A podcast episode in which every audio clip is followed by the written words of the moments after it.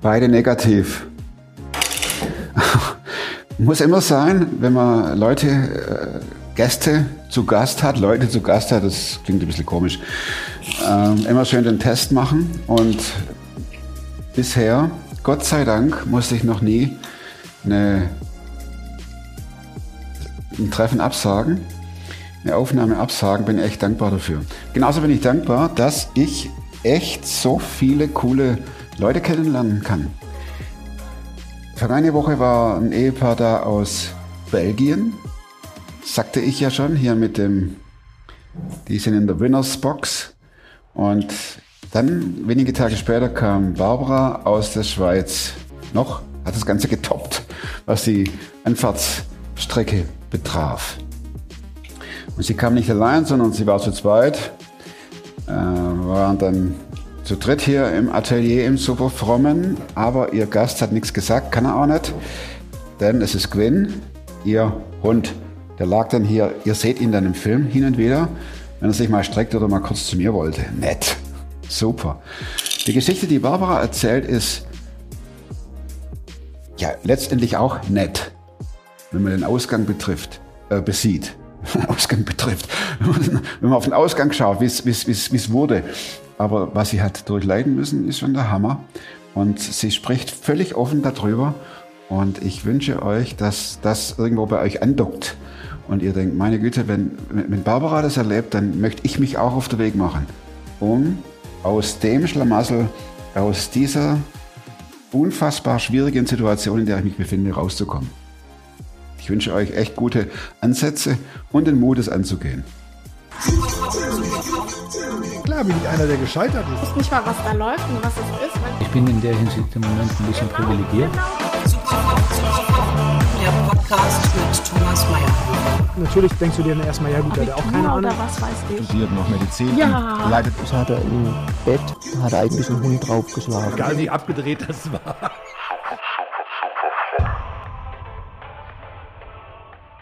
Also wir haben ja einen Gast hier, gell? Und ähm, guck mal, wie der sich wohlfühlt. Ist das cool? Wenn?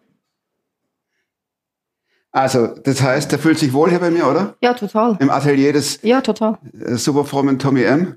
Super, ja. Mhm. Ich glaube, der wird bleiben, wenn er könnte. Aber ich glaube, ich nehme ihn wieder mit. Ja, darum bitte ich. Genau. Weil der beginnt dann immer zu weinen, wenn. Wenn du weg bist, Ja, genau. Also nicht, wenn ich, wenn er alleine zu Hause oder im Hotel ist, ist das kein Problem. Aber wenn er merkt, irgendwie jemand nimmt ihn mit und er möchte das nicht, dann beginnt er zu weinen und dann bringen die Leute ihn wieder zurück. ist das cool? Kriege ich das eigentlich? Habe ich da genügend Kabel? Ach, schade. Schade, schade, schade. Ich kann ihn da vor die Tür legen. Ja, das ist gut. Also gut. Ähm, Habe ich alles? Ups, da kommt der, oh da ja, kommt der Stuhl noch mit. ganz wichtig. Oh, das nehmen wir noch weg. Das könnte interessant sein. Ich glaube, das brauchen wir nicht. ja, das ist meins. Gewinn, gewinn. Hey, komm, liegt da.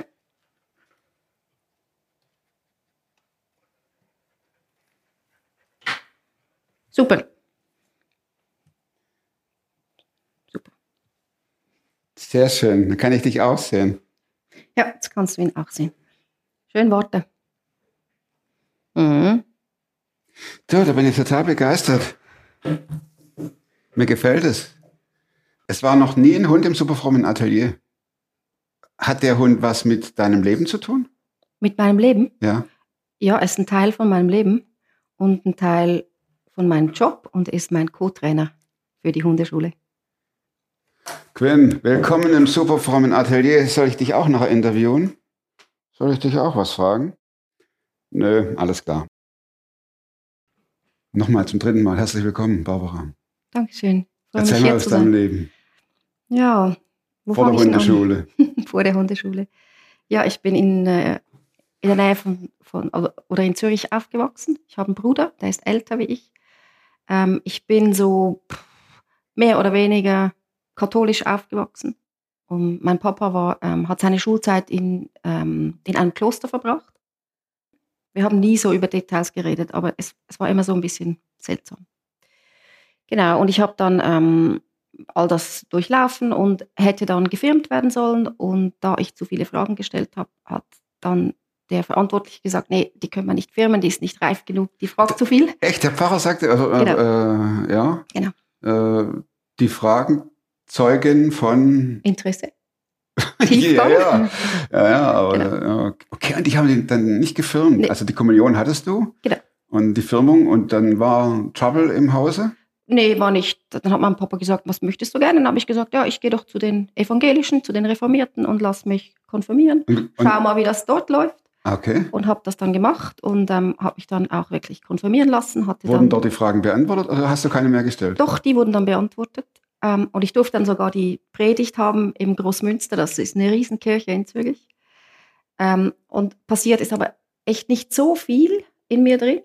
Und dann mh, habe ich mich mit 30 dann im Kloster einsiedeln doch noch firmen lassen, weil ich so gedacht habe, ja, gehört, gehört irgendwie dazu.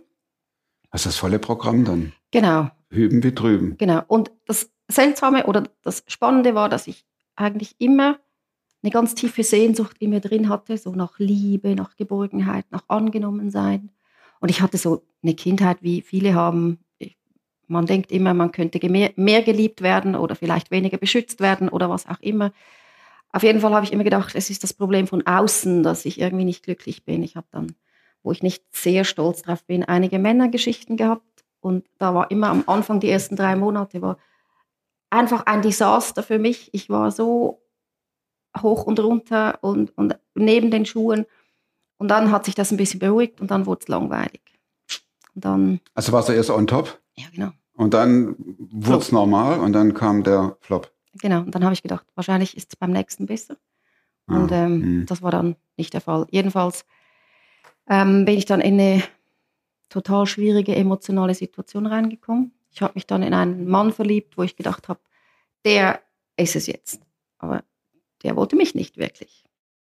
Und das war dann, Aber du warst verliebt in ihn und Ja, er hat sich darauf eingelassen und ja, das war so eine On-Off-Geschichte. ja, okay. Und dann habe ich aber gemerkt, irgendwas läuft total schief in meinem Leben. Da war ich so um die 30, nee, ein bisschen älter. Um die, ja, um die, kurz vor 40. Und dann habe ich so gemerkt, irgendwas ist leer. Irgendwas wird nicht gefüllt durch nichts, durch nicht meine Ausbildung, mein Erfolg im Beruf, meine Freunde, die ich habe. Ähm, und dann wurde das so ein Desaster emotional mit diesem, mit diesem Mann. Ich habe so, ich habe wirklich gelitten wie ein Hund. Und dann habe ich mich entschieden für zehn Tage. Hat er dir Gewalt angetan? Nee. nee. Einfach dieses, dieses, dieser Zerbruch, immer hoch, Ja. runter, was, Ja. wo, wo stehe ich jetzt, Ja. was ist es? Diese Ah. unglaublich, ich habe das Gefühl gehabt, das ist meine Seelenpartner Ach. und ja, genau. einfach so Mhm. das, was man in Hollywood auch sieht und genau. Ja, und dann habe ich gedacht, jetzt gehe ich für zehn Tage in ein Vipassana, das ist so ein zehn Wie heißt Tage das? Vipassana, Vipassana? das ist so ein zehn Tage Retreat, da schweigt man, da ist man in der Dunkelheit, da meditiert man von morgens bis vier bis abends um zehn Immer oder im so. Dunkeln? meistens im Dunkeln. Ja.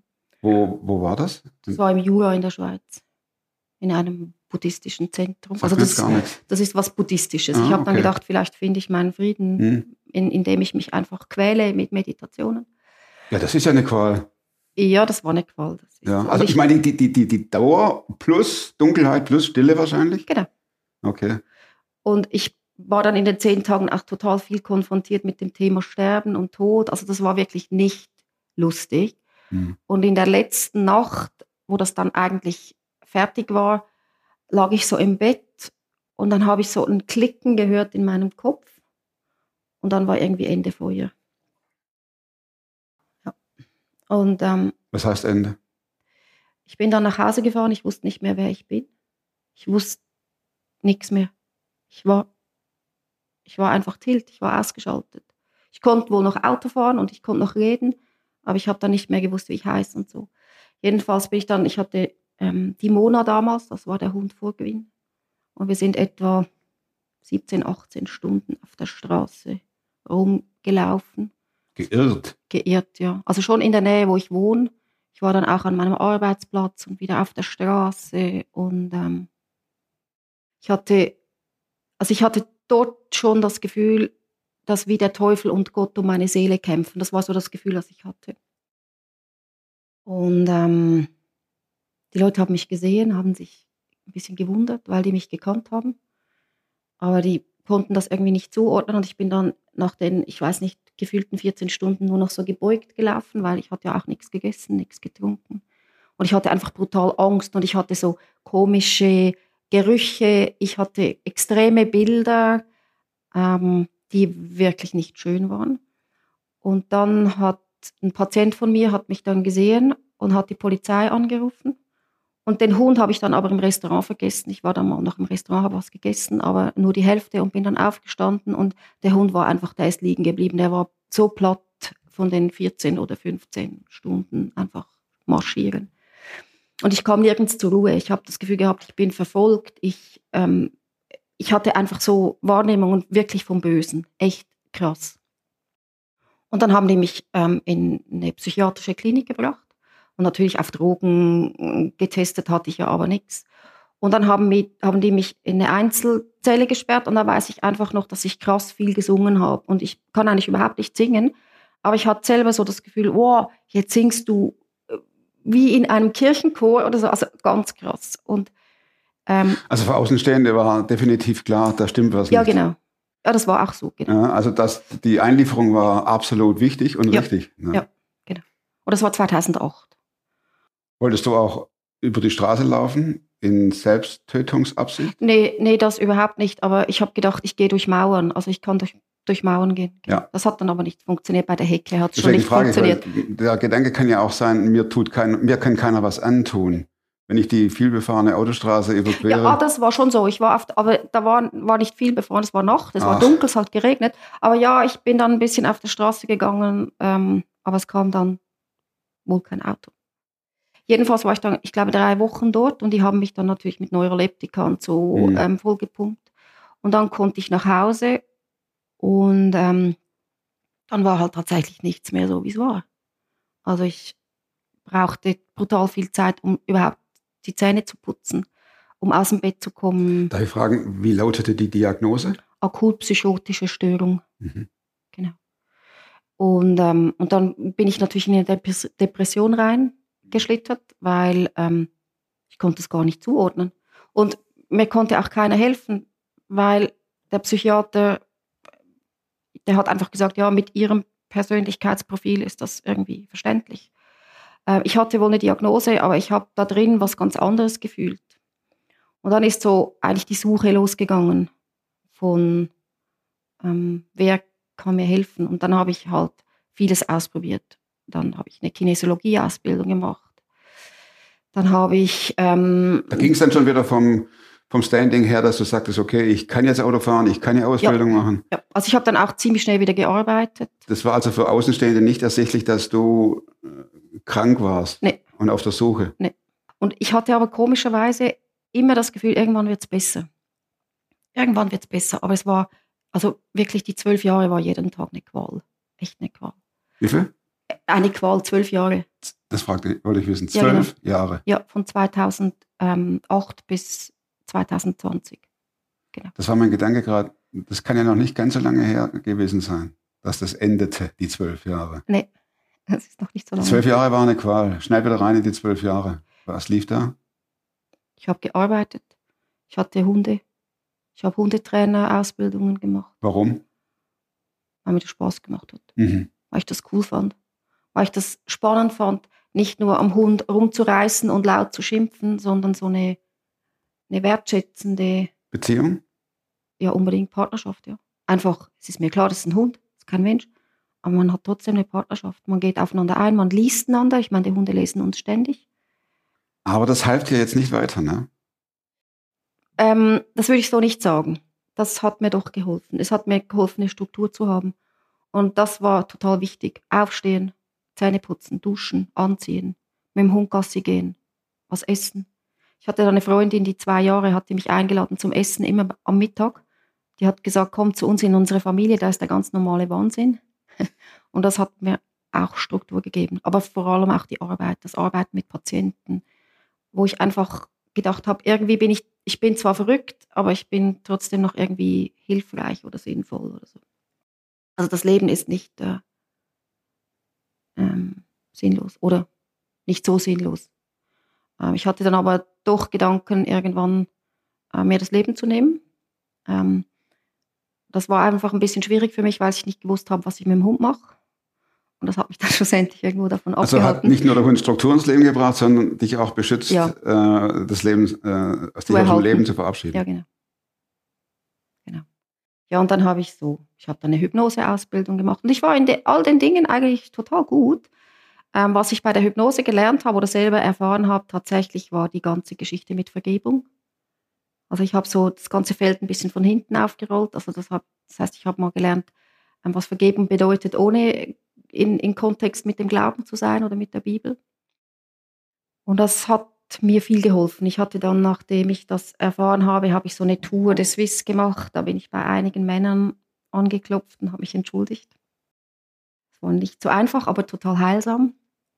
Und ich habe dann auch gelernt, dass es besser ist, meinen Eltern zu vergeben, als ständig diese Vorwürfe und diese Anschuldigungen, weil die hatten es eigentlich, eigentlich auch nicht besser gewusst.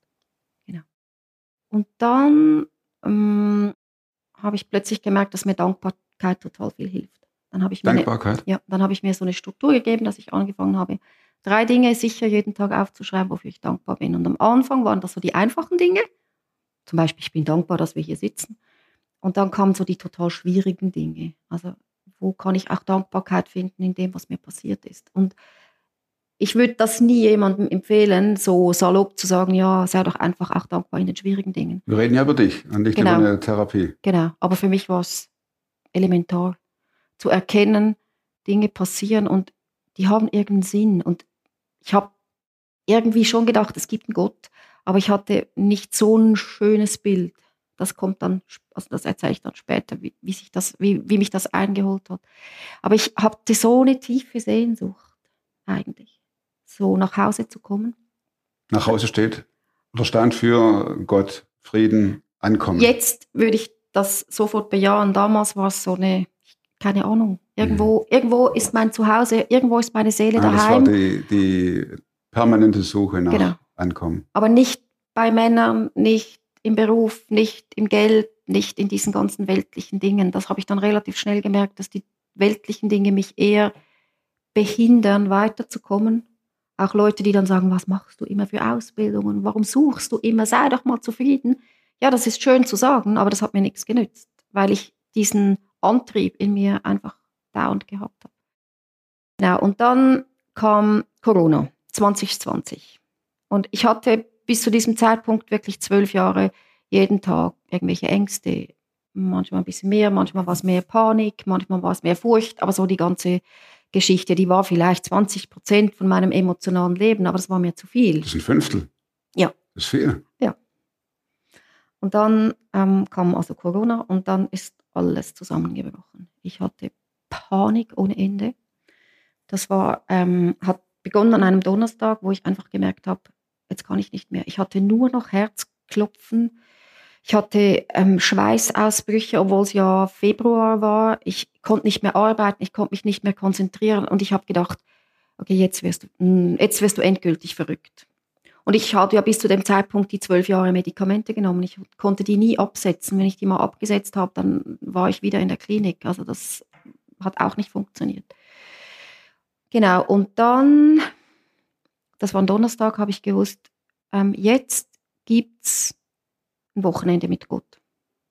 Jetzt gibt es nichts mehr anderes. Also jetzt bin ich einfach da, wo es nur noch Gott gibt, weil das andere ist ausgereizt, das andere hat nicht funktioniert. Und dann war es total lustig. Am den Donnerstagmorgen bin ich ins Auto gesessen und habe gesagt, also Jesus, wenn es dich wirklich gibt, und ich glaube nicht so ganz, dass es dich, aber wenn es dich gibt, musst du mir jetzt ein Zeichen geben. Und dann habe ich mein Auto ähm, angeschaltet in der Garage und dann hat sich der Radio eingeschaltet, wie immer, und dann kam aber Take a Chance on Me. Und ich saß in dem Aber. Aber. Genau. Und ich wusste damals nicht, was aber bedeutet. Das kam mir dann irgendwie, also vieles kam mir später so, hey krass, Gott ist so krass. Also faktisch äh, kann man ja sagen, was ABBA bedeutet. Ne? Also, ja, Vater, Papa. Nein, nein, nein, ich meine, äh, tatsächlich sind ja das die Kürzel der Vornamen von der Gruppe. Genau, Hm, Genau. Erstmal. genau, erstmal, genau. Hm. Aber es kam Take a Chance on Me. Und ich saß in dem Auto und ich hatte echt Hühnerhaut. Und es hatte, es, es war so, ich habe das manchmal, das dann so wie, irgendwas ist dann komisch in meinem Kopf. Nicht crazy, aber so anders. So ein bisschen wie Ohren ganz weit auf, Augen ganz weit auf, so die ganzen Sinne. Ähm, ja, und das war der Moment. Und ich saß da drin und habe gedacht, okay. Dann bin ich in die Praxis gefahren, habe alle Patienten abgesagt, habe gesagt, ich komme Dienstag wieder. Ich kann nicht arbeiten spät, also ich komme frühestens Dienstag wieder. Bin nach Hause gefahren und dann hat es so eine Strecke, da kann man 80 fahren. Und dann fahre ich da und ich habe so gedacht, fahr nicht zu schnell, weil es war hinten aber auch kein Auto und so. Und dann fliegen mir drei Tauben vors Auto so durch. Und ich, durch das, dass ich relativ langsam gefahren bin, sind die an mir vorbei. Und ich dachte so, drei Tauben. Spannend. Okay. Dann bin ich nach Hause gefahren, bin mit dem Gewinn spazieren gegangen und habe gedacht, jetzt warte ich mal, was passiert.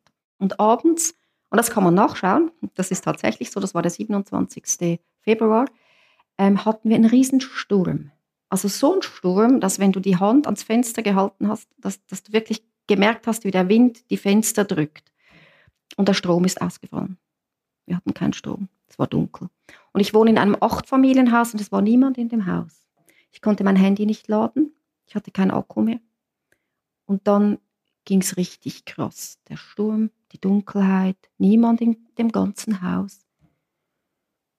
Meine Panik, meine Angst vor Gott, weil ich gedacht habe, okay, jetzt, jetzt bist du dran. Du hast ziemlich viel Scheiße gebaut in deinem Leben und jetzt. Und ich war in, in meinem Wohnzimmer, der Gewinn war in der Nähe. Ich stand an dem Fenster mit den Händen da und ich habe echt geschrien. Ich hatte Herzklopfen, Herzrasen. Es war, es war Todesangst, echt. Es kam einfach, ich habe das Gefühl gehabt, die ganzen zwölf Jahre, die kamen einfach ungefiltert. Und ich stand da und habe geschrien, habe gesagt, wenn es dich gibt. Herr, wenn es dich gibt, dann jetzt, jetzt oder nie. Weil entweder du kommst jetzt oder mich haut's da um und ich überlebe das nicht. Dann höre ich eine Stimme in mir drin, die sagt, ich habe dir einen Namen gegeben. Der Name ist Mia. Und ich denke so, du Okay, jetzt nochmal.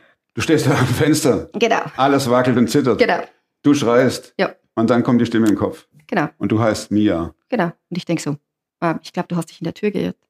Ich heiße nicht Mia. Aber die Stimme hat das dreimal wiederholt. Und das war vielleicht in einer Minute, die dreimal oder so. Jedenfalls, in dem Moment war die Angst weg. Die Panik war weg. Ich habe gedacht, oh krass, was ist jetzt passiert? Ich war total ruhig. Ich habe mich ins Bett gelegt. Ich habe geschlafen, wie ich, ich glaube, vielleicht 40 Jahre nicht mehr geschlafen habe. Echt wie ein Baby. Ich wusste aber nicht, was passiert ist, aber ich wusste in dem Moment, wo die Stimme gesagt hat, ich habe dir Namen gegeben. Der Name ist Mia, wusste ich, dass es Jesus ist. Und ich wusste, das ist, so, das ist der Weg, den ich jetzt gehe. Dann bin ich ins Bett gegangen, habe geschlafen wie ein Baby. Morgens so ist es immer noch so und es war immer noch so. Ich bin dann raus mit dem Gewinn und auf dem Spaziergang habe ich gedacht, also irgendwas muss jetzt Mia bedeuten, weil warum höre ich diese Stimme, die mir diesen Namen gibt? Dann bin ich nach Hause und habe das gegoogelt. Und dann ähm, kam, Mia hat die Bedeutung Geschenk Gottes, die Geliebte und die Widerspenstige. Und dann sind die Schleusen aufgegangen, echt. Deine. Da habe ich nur noch geweint. Ich habe nur noch, ich habe Rotz und Wasser geweint, stundenlang. Ich war auf den Knien und habe gesagt, ich, ich möchte dich um Vergebung bitten. Ich habe so viel Mist gebaut. Und ich habe dich so gesucht und ich habe dich an völlig falschen Orten gesucht. Und jetzt gibst du mir einen Namen und streckst mir die Hand hin. Und ich habe echt, ich habe alles hingelegt. Ich habe geweint, um Vergebung, wieder geweint. Ähm, keine Ahnung wie lange. Ich würde sagen, einen halben Tag oder fast einen ganzen Tag. Zwischendurch bin ich mit ihm spazieren gegangen, es hat weiter geweint. Es ist einfach nur, die Schleusen waren offen, da ist einfach alles ist wirklich rausgekommen. Und dann habe ich gemerkt, jetzt muss ich eine Bibel haben. Jetzt muss ich echt so schnell wie möglich eine Bibel haben und ich will mich taufen lassen. Und das war wirklich echt total lustig. Das dachtest du in diesem Moment, Ja. obwohl du keine Beziehung, Draht zu diesem ganzen Nee. Christsein-Gefüge hattest. Ich habe die, ich hab die Bibel zu Hause gehabt früher mal. Ich habe die dann irgendwann, ich glaube, entsorgt. Äh, ich habe sie, also so im, in der Schulzeit, wenn man Unterricht hatte, hat man schon paar Geschichten von Jesus gekannt, gehört. ähm, dann habe ich eine, eine Patientin angerufen, die bei uns im Dorf wohnt. Die hat mir immer von Jesus erzählt, aber das war mir dann damals, nee, bitte, bitte nicht. Ähm, habe ich sie angerufen und gesagt, haben Sie eine Bibel zu Hause? Ich brauche eine Bibel. Und dann hat sie mir eine Bibel gegeben, geschenkt. Ähm, das war so eine, das eine moderne Übersetzung, die neue Übersetzung. Ähm, das ist einfach Neues Testament und Psalmen und Sprüche und, und Briefe und so. Dann habe ich angefangen zu lesen, oder? Und sie hat mir dann noch gesagt, ja, aber seien Sie nicht überrascht, es kann ein bisschen schwierig sein, ähm, die Bibel zu verstehen. Und ich habe die gelesen und es war überhaupt nicht schwierig. Ich habe die einfach verstanden. Die hat irgendwo, hat die mir alles erklärt. Und dann, ähm, das weiß ich nicht mehr ganz genau, wie das passiert ist, aber jedenfalls irgendwann ähm, kam mir dieser, dieser Satz entgegen aus dem Jesaja, Fürchte dich nicht, ich habe dich erlöst. Ich habe dich bei deinem Namen gerufen. Du bist Ich mein. habe dich bei deinem Namen gerufen. Genau. Ist, hm. bei deinem Namen gerufen. Du bist mein. Und das war für mich so die Wahrheit. Ja, und dann habe ich dann meinen Weg so eingeschlagen, habe mir eine Gemeinde gesucht, habe die Bibel gelesen. Ähm, und da ich sehr gründlich bin und immer so sehr in die Tiefe gehe, habe ich auch sehr in die Tiefe angefangen, die Bibel zu studieren und mir auf YouTube so Exegesen angeschaut. Auslegungen. Auslegungen, genau. Um einfach mehr von dem Wesen, von dem Gott zu erfassen, der mich an die Hand genommen hat und der mich dann tatsächlich auch geheilt hat in dem Moment. Also die Ängste und die Panik, die kamen nie wieder. Ähm, irgendwann habe ich die Medikamente abgesetzt. Ähm, und ich bin dann einfach, das, das war so der Anfang, aber dann hat sich einfach in mir total viel verändert. Also ich hatte dann sicher noch zwölf Monate jeden, jede Nacht oder jeden Abend beim Einschlafen, so immer bei dem Übergang von wach zu Schlaf, hatte ich gruselige Attacken. Zum Beispiel, kann man darüber reden oder ist das zu intim? Nee, nee, das ist nicht. Also das war einfach so ein, ein Gefühl von Dunkelheit, so ein Gefühl Mhm. von Schwärze. Und ich habe aber gemerkt, dass es nicht in mir drin ist, sondern dass das an mich rankommt. Hm. Und dann habe ich das mal Menschen erzählt und die haben gesagt, ja, geh doch zu jemandem, der so, keine Ahnung, wie man das sagt, so Austreibungen oder, genau. Guck mal, Jetzt kommt er. jetzt willst du zu mir, gell? Da liegt er. Wenn es um Dunkelheit geht und um Gefahr, Genau. hört er das? Ja, das, Und- nee, das hört er nicht, aber das fühlt er. Das meine ich ja. Genau. Und dann äh, meldet er sich, warst bei Leuten und die haben dir was gesagt? Die haben dann gesagt, es gibt so ähm, Theologen oder Seelsorger, die haben sich auf sowas spezialisiert. Aber ich habe dann gemerkt, nee, ich, ich will das nicht. Ich will das mit Jesus zusammen machen. Und ich habe dann in der Zeit einfach krass gelernt, ähm, zu ihm zu beten im Sinne von beschütz mich, bewahr mich, nimm mich Mhm. in deine Arme. Ich habe auch immer, wenn ich dann mich ins Bett gelegt habe, habe ich mir vorgestellt, wie Jesus mich so im Arm hält. Ähm, ich habe dann meine ganze Wohnung entrümpelt. Ich habe echt alles rausgetan, ähm, was ich halt von meinen Ausbildungen auch hatte, von Hypnose und, und all diese Geschichten. Die, die ganzen Diplome habe ich weggetan. Ähm, die ganzen Figürchen, die ganzen Engels, keine Ahnung was. Ich habe einfach wirklich ähm, alles, alles weggetan. Auch, ich meine, das Die klingt- Vergangenheit genau, entsorgt im also auch Prinzip. Ne? Unterwäsche, also ja, Ja, halt einfach alles Alles, wo Erinnerungen dranhängen, genau. Mhm. einfach mit dem alten Leben. Ich habe echt so gemerkt, ich brauche ein neues Leben. Mhm. Und ich habe dann aber gemerkt, dass es für mich total wichtig war, das alleine zu tun, weil das mich so tief ins Gebet reingebracht hat, so nahe an Gottes Herz, so krass ins Vertrauen, ähm, dass er da ist, dass er mich nie verlässt, dass er mich immer sieht, immer, und dass ich ihn auch immer sehen darf. Und dann hat sich natürlich viel verändert, dann haben sich Leute verabschiedet, dann hat sich meine Familie verabschiedet, Du wurdest ihnen zu fromm. Zu fromm, zu super fromm. ja, und ich habe halt, ich habe immer Gottes Stimme gehört. Also immer, nicht ständig, aber äh, immer wieder. Mit Aufträgen, mit, wie soll ich mich entscheiden? Und das ging manchmal zwei Wochen, bis ich eine Antwort hatte. Aber irgendwann war die Antwort klar. Und das war, also Stimme, wenn ich sage Stimme, das war immer so im, gefühlt im Herz, wo ich wusste, ähm, das kommt nicht aus mir, das kommt aus einer anderen Quelle. Und dann hatte ich am 1. Oktober einen schweren Unfall. Ich bin zu Hause. reden von 2021? Ja, letztes Jahr, genau. Letztes Jahr. Genau, dann bin ich auf einen Bürostuhl gestiegen mit Rollen. Der Stuhl ist weggerollt und ich bin nach hinten auf den Boden geklatscht. Ähm, geklatscht ist, ja. Wir wissen, was du meinst. Und ähm, es war vielleicht so viel weg von der Tischkante. Und ich lag da am Boden, ich habe nicht gewusst, was passiert ist. Ich habe einfach gemerkt, dass ich brutal Schmerzen habe. Aber ich lag da und ich war total im Frieden, seltsamerweise. Und habe so gefühlt, ich kann nie tiefer fallen wie in Gottes Hände.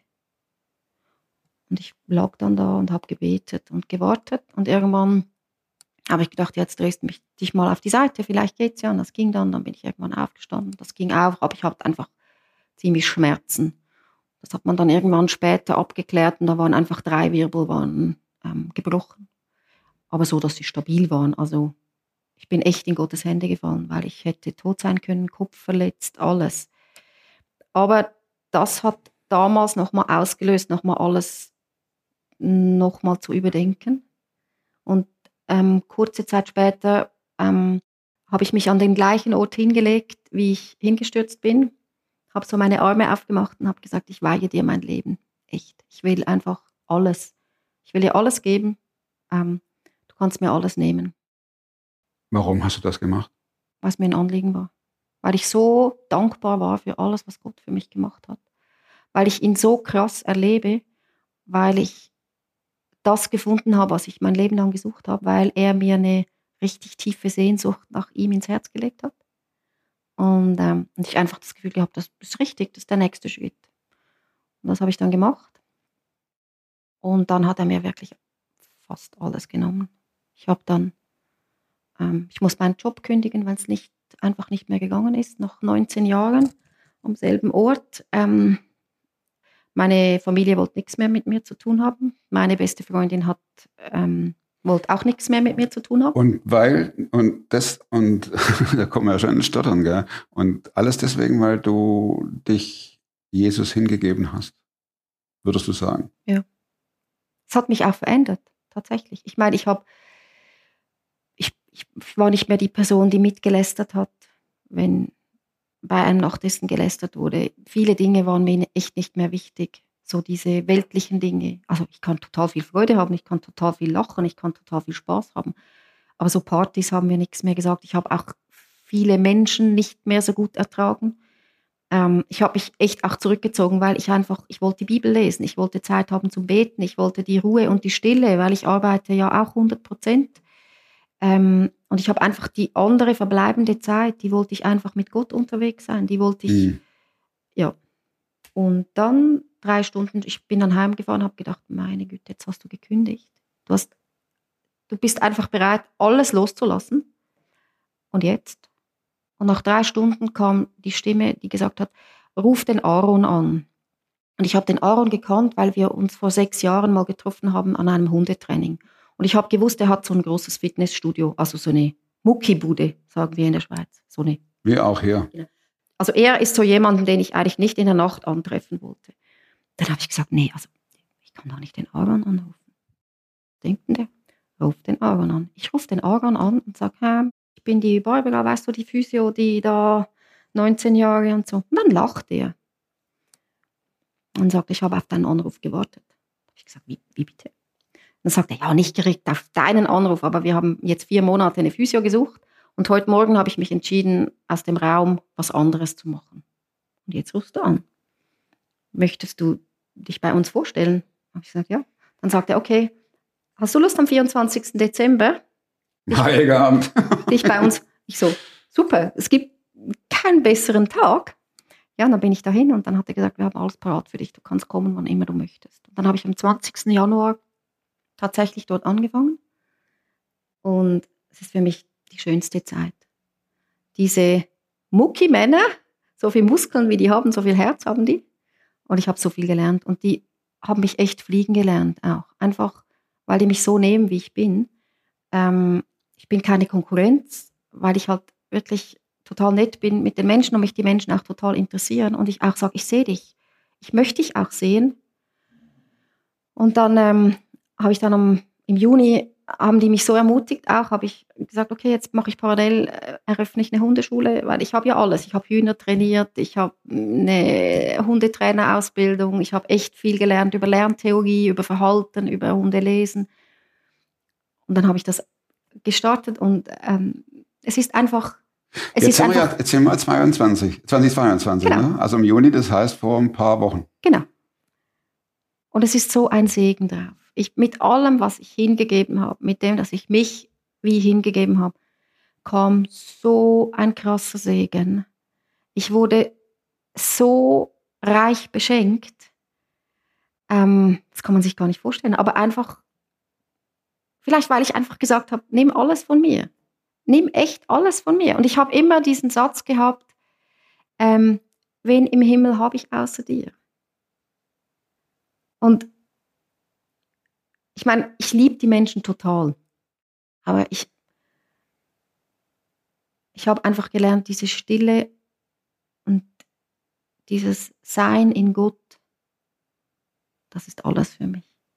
Da kriege ich meine Inspiration, da kriege ich meine Kreativität, da kriege ich super Ideen fürs Hundetraining, da bin ich angenommen, da bin ich daheim, da geht mein Herz auf, da fühle ich mich geliebt. Und ich kann das dann einfach auch raustragen, weil das einfach so, weil ich immer weiß, okay, jetzt brauche ich die Stille, jetzt ziehe ich mich gern zurück in meine super schöne Wohnung jetzt, weil die fast leer ist. Super schöne leere Wohnung, einfach, es ist drin, was, was luftig. drin sein muss. Es hat so, so eine klare Struktur gegeben in meinem Sein, in meinem Erleben, in meinem, wie ich unterwegs bin. Und ich bin auf der Rankingliste nicht immer ganz oben, weil ich halt Dinge auch anspreche, die vielleicht unangenehm sind oder wo jemand so- sonst den Mut nicht hat. Aber da ich bei Gott bin, muss ich sagen, muss ich bei den Menschen auf der Rankingliste auch nicht zu oberst sein, weil es spielt für mich keine Rolle. Ich mag die Wahrheit und ich mag die Ehrlichkeit und Die Wahrheit ist, Barbara, die Zeit. dass hier wir einen Endsport hinlegen müssen mit unseren letzten vier Fragen. Super, machen wir das. Aber du hast alles auf den Punkt gebracht. Du, vielen Dank für diese Geschichte, ehrlich. Sehr, sehr mutmachend. Sehr, sehr mutmachend. Vor allem auch, weil du die, jetzt rede ich zu viel, die dunklen Zeiten nicht aussparst. Ne? Also das, Nee. das die gehört ja Angriffe. unge- das ist ja dein Leben, gell? Ja. Meine vier Schlussfragen, kann ich die noch anbringen? Ja. Gibt es ein Buch, das du nicht nur einmal gelesen hast? Die unendliche Geschichte von Michael Ende. Unend. Komm doch gleich. Geschichte. Das Cover sieht so aus. Deins wahrscheinlich anders. Meins auch. Warum ist das dein Lieblingsbuch? Ähm, weil ich unendliche Geschichten mag, weil ich es immer schade finde, wenn Geschichten irgendwann aufhören. Ähm, und weil ich einfach das ein Buch finde, was total viel Fantasie und Mhm. wir können Bilder entwickeln, ähm, weil es einfach schön beschrieben ist, weil es eine schöne Sprache ist, weil es nie langweilig wird. Hatten wir noch nie. Unendliche Geschichte von Michael Ende. Frage 2. Die Zeit läuft. Wozu kannst du heute leichter Nein sagen als noch vor drei Jahren? Drei Jahren? Ja, drei Jahre. Zu den Dingen, die in mir drin Nein sind. Und die dritte Frage, welche Überzeugungen, Verhaltensweisen und oder Gewohnheiten, die du angeeignet hast in diesem Zeitraum, haben dein Leben definitiv verbessert? Dankbarkeit. Ein Wort, Dankbarkeit.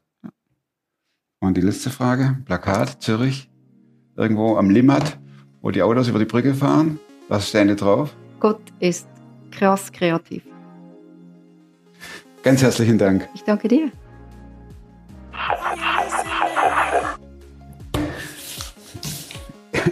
Noch negativ. Vielen Dank fürs Zuschauen. Cool, oder? Barbara und Gwyn. Das Traumpaar bei super fromm. Nächste Woche gibt es einen neuen Film. Hinterlasst Barbara dicke, fette Daumen. Einen für Barbara, einen für Gwyn. Und nächsten Montag gibt es wieder eine neue Folge von Super Fromm. Und bis dahin, bleibt oder werdet super fromm. Macht's gut und tschüss.